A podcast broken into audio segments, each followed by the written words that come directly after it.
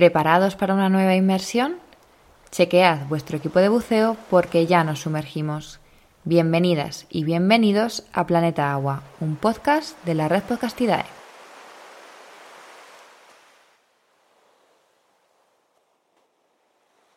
Hoy, en Planeta Agua, nos desplazamos hasta las Islas Canarias para hablar con Yarcia Costa. Yarcia es licenciado en Ciencias Ambientales y delegado de la Sociedad Española de Ornitología, además de miembro de la Sociedad para la Conservación de la Biodiversidad Canaria. Actualmente coordina el proyecto Luminaves, una iniciativa que persigue reducir el impacto de la contaminación lumínica y protagonista del capítulo de hoy. Hola Yarci, bienvenida a Planeta Agua y muchísimas gracias por acompañarnos en este episodio. Hola Natalia, muchas gracias a ustedes por permitirnos estar aquí y contar un poco algo acerca de la vida de, de estas aves tan interesantes. Bueno, el proyecto Luminaves eh, contempla el efecto de la contaminación lumínica en varias especies de aves y concretamente de aves marinas. Pero por la fecha de emisión de este episodio nos vamos a centrar en una de estas especies. Hablamos de la pardela cenicienta, una ave marina muy común en aguas canarias, muy, muy abundante. Y bueno, pues que va a ser una gran protagonista dentro, dentro de nuestro capítulo. Cuéntanos, Yarci, para aquellas personas que no sepan qué especie es, ¿cómo podrías describirnosla morfológicamente? ¿Qué rasgos la, caracterizan? Bueno, yo creo que lo más importante eh, es tener en cuenta que es una ave marina, una ave pelágica, que está muy bien adaptada al medio marino y que consecuentemente tiene una serie de características que la, que la convierten pues en un ave especialmente hábil, digamos, para desenvolverse en el, en el, en el mar. ¿no? Es un, de hecho, eh, es el ave marina, es grande, ¿no? Es una ave que tiene una, una envergadura alar de, de, más de un metro, de en torno a un metro quince, un metro veinte centímetros y un largo de, de, en torno a, medio metro. Digamos que es una ave bastante, bastante robusta. De hecho, es el ave marina más, más grande que tenemos aquí en Canarias.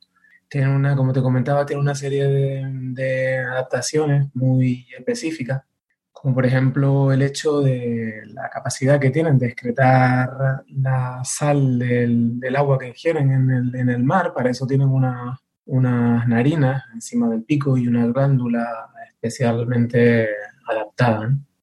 Además tienen un pico muy robusto, muy fuerte, que está compuesto por distintas placas. Es algo que si tienes la posibilidad de ver una, una parte de la cenicienta, pues es algo que, que, destaca enseguida, ¿no? No no es, el típico pico de, de, de, otro ave, Además tienen patas eh, palmeadas y un poco retrasadas, pues precisamente para, para desenvolverse y, y, nadar, ¿no? Estas aves además tienen la capacidad de, de, zambullirse incluso llegando a 10 o 15 metros de, de profundidad para buscar el, su alimento, ¿no? que serían pequeños peces o incluso calamares. Hay otra eh, adaptación muy significativa y muy importante que tiene que ver con, con la capacidad de aislarse del, mar y es una glándula, la glándula uropígea, con la que, les permite segregar un aceite que utilizan para impermeabilizarse.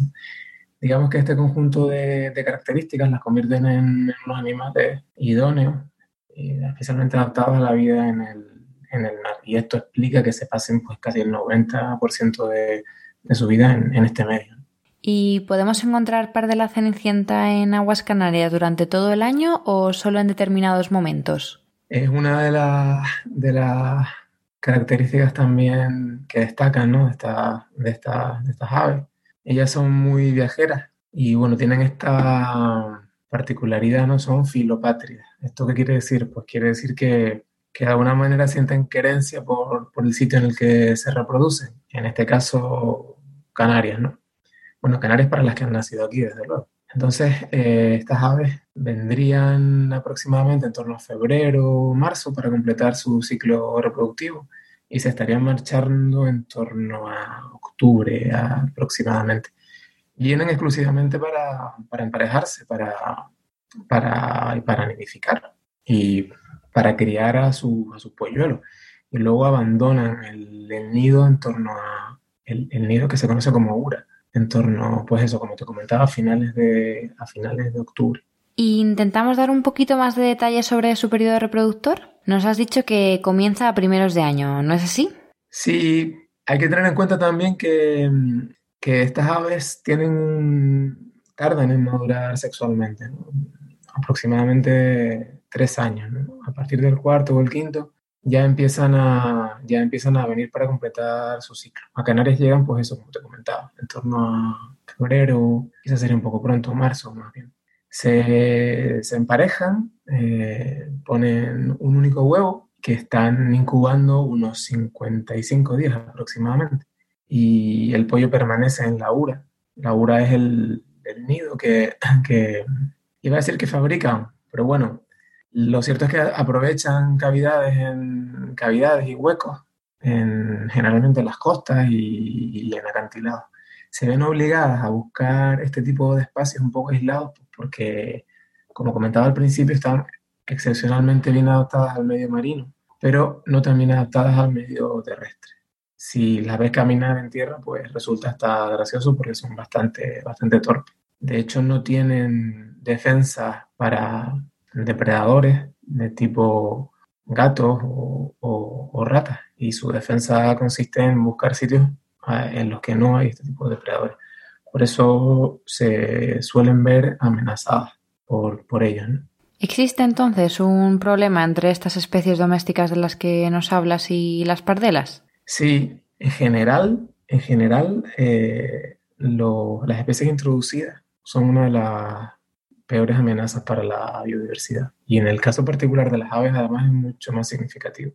Los gatos, por ejemplo, son responsables de, extinciones masivas de, aves, especialmente además en ecosistemas como nuestro, en ecosistemas insulares. las ratas también se les puede culpar, por ejemplo, de, depredación de, huevos en, en nidos. Pero desde luego que el caso de los, de los mamíferos invasores es, es una de las amenazas más graves sin ninguna duda. Y bueno, no solo para la parte de la, la parte de la cenicienta. Sino para las aves en general, ¿verdad? Sí, para las aves en general. Aquí también tenemos parte de la chica y parte de la pichoneta que se encuentran en un estado de conservación mucho más delicado que el caso de la parte de la, que el caso de la parte de la cenicienta. Y que es muy probable también que tenga que ver con, con interacciones negativas con, con mamíferos introducidos. Bueno, sigamos hablando de su ciclo reproductivo. ¿Existe algún comportamiento o algún otro aspecto de, la biología de estos animales durante su etapa reproductiva especialmente llamativo? Bueno, yo creo que lo más interesante de, ver sería quizás las balsas que en época reproductora que forman frente a las costas donde están las donde están las donde están las uras, ¿no? Se puede, es muy fácil ver balsas enormes, ¿no? llenas de llenas de parderas, subiendo y bajando un poco con la con la, con la corriente. Una vez que nace el pollo, la, indistintamente el macho o la hembra se encargan de, de, alimentarlo. Y se sabe que acuden a una zona muy cercana de, una productividad muy alta, como en las costas de Senegal y, de Mauritania. Se pasan bastante tiempo alimentándose y luego, y luego vuelven para darle la comida a los pollos. Una cosa muy curiosa que, que no te he comentado es que se ha estudiado recientemente, se estudió el contenido estomacal de, pollos que, que, habían fallecido y se encontró en unas proporciones muy altas. Creo que recordar que en torno al, a 8 de cada 10 pollos, 8 de cada 10 estómagos de pollos que se llegaron a analizar, se encontraron restos de, de plástico.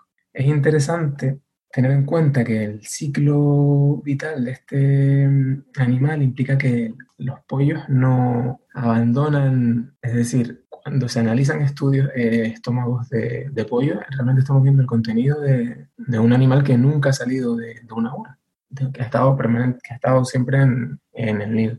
Entonces nos parece especialmente significativo y grave que, que nos encontremos ya en cantidades tan altas de, plásticos en animales que aún no han salido de, su madriguera, ¿Y cuándo se empieza a dar este momento, Yarci? ¿Cuándo empiezan a dejar las uras? Cuando los pollos ya han pasado, cuando los adultos consideran que ya los han alimentado lo suficiente, pues bueno, se retiran de la ura, dejan de alimentarlos, un poco para, para incitarlos a que ellos busquen su propio, su propio camino y, se independicen. Y los pollos hacen lo que se llama el vuelo de emancipación, digamos que el primer vuelo que, que, que realizan.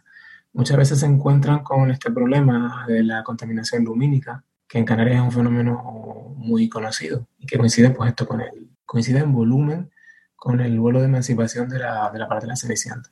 La parte de la cenicienta es el ave marina más abundante en Canarias y consecuentemente cuando todos estos pollos están saliendo, pues se producen colisiones, ¿no?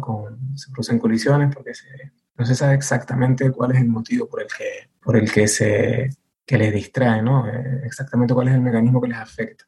Pero lo cierto es que, es que salen de la URA, se chocan con, chocan con, con fuentes de luz, las propias lámparas o la iluminación, las farolas que tenemos en la ciudad, y, caen al suelo. Como te comentaba al principio, están también adaptadas al mar, que son torpes en tierra, entonces una vez caen, les cuesta mucho o directamente no pueden retomar, no pueden retomar el vuelo. ¿En qué momento del año empieza a ocurrir esto? ¿Cuándo está el pico de, número de casos? Los pollos de la Cenicienta Canaria, a finales de octubre, principios de noviembre, tenemos el pico de, salida. Es más o menos simultáneo en todas, en todas las islas. Y bueno, es tan brutal estas caídas y estas colisiones que se producen que los cabildos de cada una de las islas organizan campañas de recogida que implican a, ciudadanos, a sociedad civil, bueno, y luego también desde luego hay profesionales en los centros de recuperación de fauna silvestre también. Y bueno, se pueden llegar a recoger 5.000, hasta 5.000 pollos de, de parcela, o sea, imagínate el volumen. Y en realidad, ¿qué es lo que ocurre, Yarci? Que las luces de las ciudades las deslumbran e interrumpen su camino hacia el próximo destino, ¿no? Bueno, claro. Sí, sí, lo normal es que ellas se fueran a... es decir, las vidas de, estas aves están muy vinculadas a lugares de, de alta productividad marina. El mar en general, por decirlo de alguna manera, es poco rico pero hay puntos en concreto en los que, bueno, son sitios de surgencia, ¿no? Son lugares en los que afloran aguas muy ricas y de nutrientes y se inicia una, las cadenas tróficas. Son lugares con, con mucho, con mucho recursos. Por ejemplo, también tenemos en las costas del Golfo de Bengala o en, Sudáfrica y, y, en Namibia. Entonces, las aves que salen de aquí pues inician un recorrido de muchos miles de kilómetros. En concreto, se ha, eh, se ha estudiado eh, aves que bajaban hasta Brasil para luego desplazarse a, a esta zona que te comentaba de, alta productividad marina por las costas de Sudáfrica y de, y de Namibia. Son vuelos, bueno, pues de muchos miles, muchos miles de kilómetros. Lo normal es que los pollos comenzaran con este periplo migratorio que ven interrumpidos si, se, si, si colisionan con, con, alguna fuente de, de, iluminación. Muchas de ellas, la mayor parte de ellas, se rescatan. Esto también hay que, esto también hay que decirlo. Y bueno, para toda aquella persona que viva en Canarias o que visite el archipiélago en estas fechas que nos has comentado, finales de octubre, principios de noviembre, puede ser algo fácil encontrarse un pollo de pardela que necesita ayuda, que se ha deslumbrado y, y o ha colisionado o bueno, en que necesita ayuda. ¿Qué debe hacer esa persona que se encuentra a, este animal para poder ayudarlo, Yarci? Bueno, eh, si vienes en esta fecha y estás en zona costera, es bastante probable que escuche, que escuche el sonido de las pardelas, que la verdad es que es bastante curioso. A algunos les parece como un bebé llorando o algo de este tipo. En Canarias uno de los nombres comunes que tiene es guaña guaña y hace referencia al sonido que, al sonido que, que emiten, sí.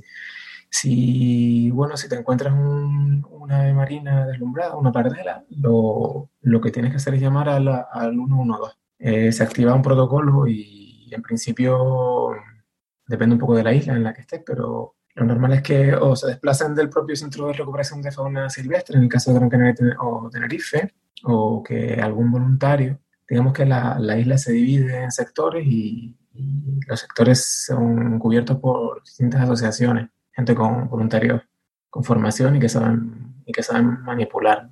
Entonces, en principio, llamándolo a los nodos ya un protocolo y solo queda esperar para que, para que alguien venga a recoger la ave. Bueno, Yarci, nos has comentado antes eh, un poquito por encima que la pardela cenicienta no es ni mucho menos la única especie afectada por la contaminación lumínica. ¿Qué otras especies podemos, eh, bueno, están incluidas en el proyecto Luminaves? Bueno, el proyecto, la verdad es que hablamos mucho de pardela cenicienta porque es el ave, el ave marina más numerosa que tenemos por aquí. Pero, pero bueno, hay otras muchas. Tenemos par de las pichonetas y par de las chicas que están en un estado de conservación muy delicado. Tenemos también petreles de bulbe, de paíño, paíño de madera, paíño europeo, paíño, paíño pechialbo. En fin, son aves que, que, es difícil ver porque, bueno, viven en medio, en medio marino porque son una riqueza muy, muy importante. Mm, también hablamos sobre todo de, del periodo de emancipación del, del, del pollo de la cenicienta, porque como te comentaba es el más numeroso, pero, pero por ejemplo la parte de la pichoneta la tienes de enero a julio, igual que la, igual que la parte de la chica. Es decir, la verdad que hay que estar atento durante todo el año y los consejos que damos acerca de contaminación lumínica, si bien es cierto que van muy enfocados a la parte de la cenicienta, la realidad es que es un problema que afecta, bueno, nos afecta a nosotros también se sabe que, que, la contaminación lumínica tiene impactos importantes a nivel, a nivel psicológico, en los ciclos de vigilia y sueño. Y bueno, afecta, afecta artrópodos, afecta, en fin. En Canarias no tenemos anfibios eh, de manera natural, digamos, son introducidos, pero también se ha estudiado cambios importantes debido a la, a la contaminación lumínica. Incluso se ha visto que algunas hembras se vuelven menos selectivas a la hora de elegir macho pues porque se sienten amenazadas y más vulnerables en presencia de, presencia de luz. Al final son una cascada de, de, fenómenos que pasan del nivel especie al nivel, al nivel ecosistema. Y bueno, a raíz de, en base ¿no? a este problema tan grande como es la contaminación lumínica, aparece el proyecto Luminaves, ¿verdad? El proyecto Luminaves arranca en 2017. Eh, es una iniciativa que financia la Unión Europea a través de un programa de desarrollo regional que se llama Interreg MAC. MAC hace referencia a Madeira, Azores y Canarias, que son los archipiélagos en los que se está desarrollando este proyecto. Bueno, la idea de partida era aprovechar, bueno, enfrentarnos a un problema tan significativo como es la contaminación lumínica y hacerlo desde distintos puntos de vista, ¿no? Colaborar para que las campañas se hagan de una manera más eficiente, también obtener información precisa sobre sobre dos especies, sobre la parte de la cenicienta y sobre el petrel de Bulwer, en concreto en la isla de Tenerife, que como te comentaba al principio, pues todavía hay muchas cosas que desconocemos de, estas aves, ¿no? Por los ciclos tan complicados que tienen. Bueno, no es que sean complicados, lo que pasa es que para nosotros estudiarlos en el mar siempre es mucho más, más difícil. Luego mm, pretende el proyecto también em, tratar de generar un impacto a largo plazo, identificando medidas concretas que permitan proponer estrategias y acciones reales que, que una vez que termine el proyecto pues queden implantadas y, y, y de alguna manera reduzcan el impacto de este, de este, de este problema. O sea que hay toda una parte también de, de sensibilización a los ciudadanos y también a profesionales, porque muchas veces no se trata de, de, de culpabilizar o de, muchas veces se hace simplemente por, por desconocimiento, ¿no? Y hay colectivos que, que, pensamos que podrían tener un impacto muy importante reduciendo este problema. Por ejemplo, arquitectos, eh, ingenieros, urbanistas, la gente que, que, que, diseña nuestras ciudades y la gente responsable de la toma de decisiones también tienen, tienen mucho que decir, que hay soluciones técnicas hasta cierto punto, desde luego. Hay soluciones técnicas que nos permitirían, pues, contaminar, contaminar menos simplemente orientando las fuentes de iluminación de otra manera, reduciendo la intensidad. Luego también siendo conscientes de que podemos reducir la intensidad sin, sin afectar a la, a la, seguridad, podemos reducir también los puntos, los puntos de luz.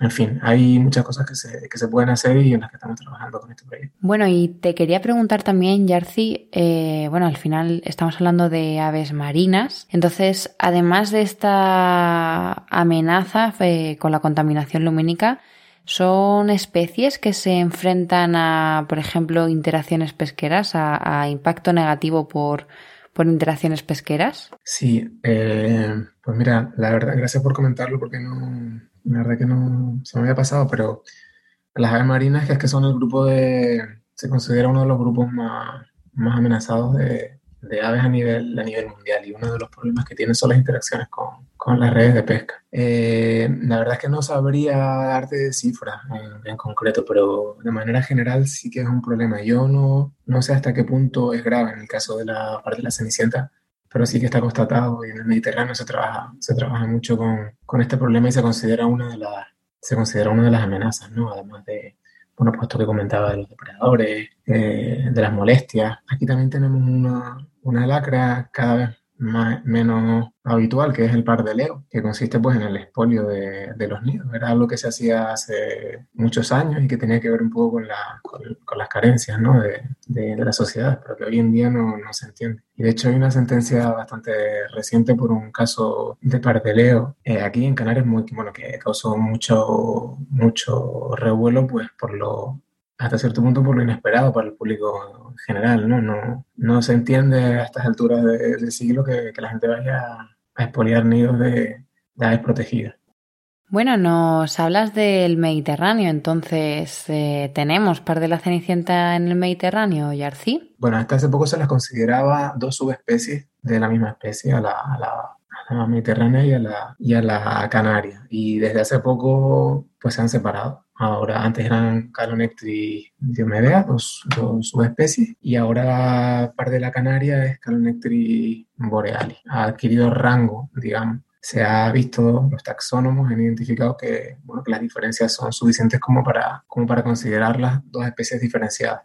Bueno, Yarci, eh, la verdad que ha quedado todo súper claro y antes de despedirnos te quería preguntar si cualquier persona que esté escuchándonos puede colaborar con vuestros proyectos. Aparte, por supuesto, colaborar como hemos comentado a lo largo de la entrevista. Si nos encontramos cualquier ave deslumbrada que necesite ayuda, llamamos siempre al 112 desde donde nos darán indicaciones de a dónde llevarle o ellos mismos vendrán a recoger el ave. Además de esta colaboración ciudadana, se puede eh, colaborar con vuestros proyectos, como es el caso del proyecto Luminaves.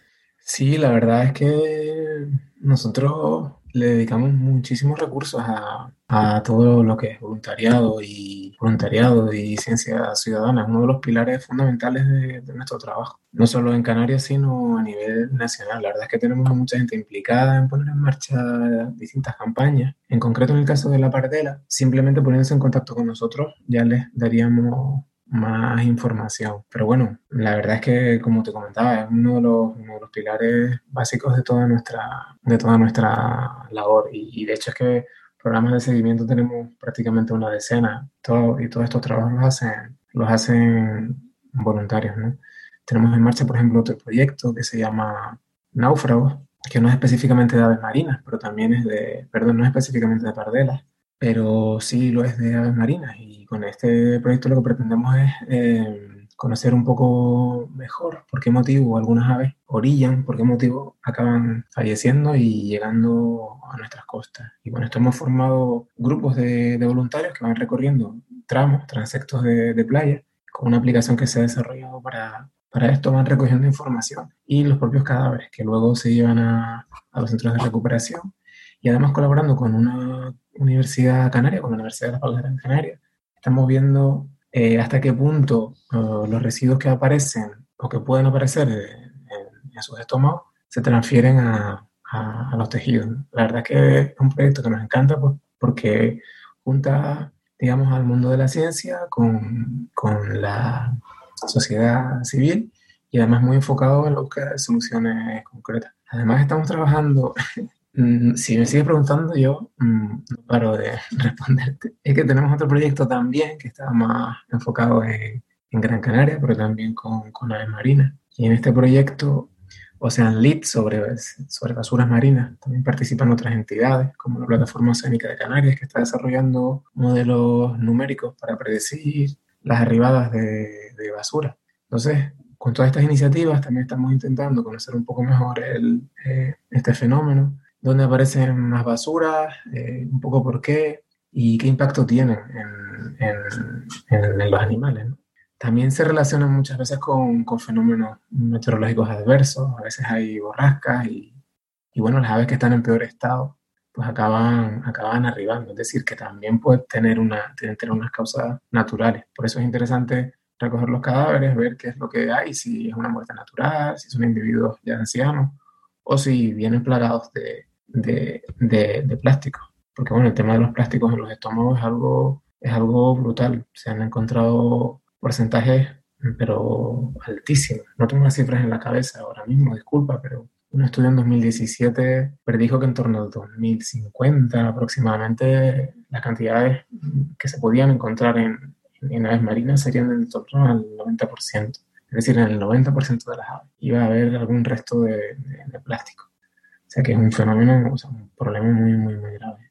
Bueno, Yarci, pues ahora sí nos despedimos. Muchísimas gracias de nuevo por acompañarnos en Planeta Agua. Y nada, a todas y todos los que nos escucháis, recordad que tendréis información ampliada sobre la entrevista en el blog www.godeeperproject.com, que nos podéis seguir en redes. En Instagram estamos como arroba godeeper barra baja o en Facebook como GoDeeperProject. En cualquier caso, tendréis todas las cuentas, plataformas y otros recursos que hemos mencionado a lo largo de la entrevista en las notas del programa. Hasta la semana que viene y como siempre, nos vemos debajo del agua.